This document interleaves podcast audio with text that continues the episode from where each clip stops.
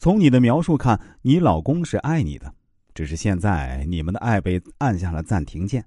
这个暂停键或许是因为你老公出轨，也或许是因为你的真性情。从你的问题来看，你老公是有经营婚姻的意识的，但你是真性情的人，你觉得真性情能得天下，而技巧就是套路，所以你不屑于去解决问题、经营婚姻。你认为婚姻里的问题就会像降解带一样，随着时间推移慢慢消失，或者觉得只要你老公道歉，问题就解决了。实际上不过是自欺欺人罢了。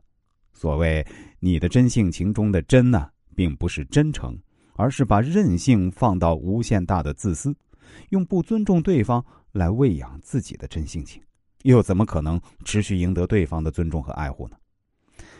不知道从什么时候开始啊。人与人相处最基本的礼尚往来也变成了套路，好像大家最好像原始人那样蛮不讲理才叫真性情。实际上，我们常常讲的婚姻经营之道呢，并不是什么奇闻秘术，它只不过是最最基本的相处常识啊。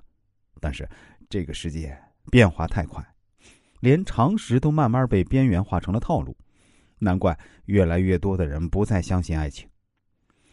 谈恋爱也要讲基本法，不能因为对方爱你就持量行凶。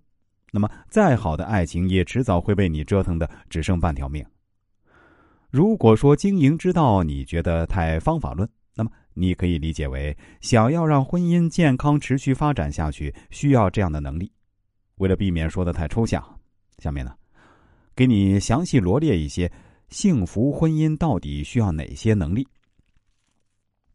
首先就是尊重对方、倾听对方的能力。尊重是倾听的前提。婚姻中出现的问题确实可大可小，但如果你不能正确的解决小问题，那小问题也会变成火山爆发。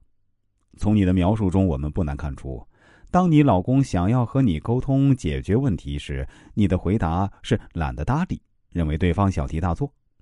你拒绝倾听对方的想法，自然也就无法知道爱人心中所想。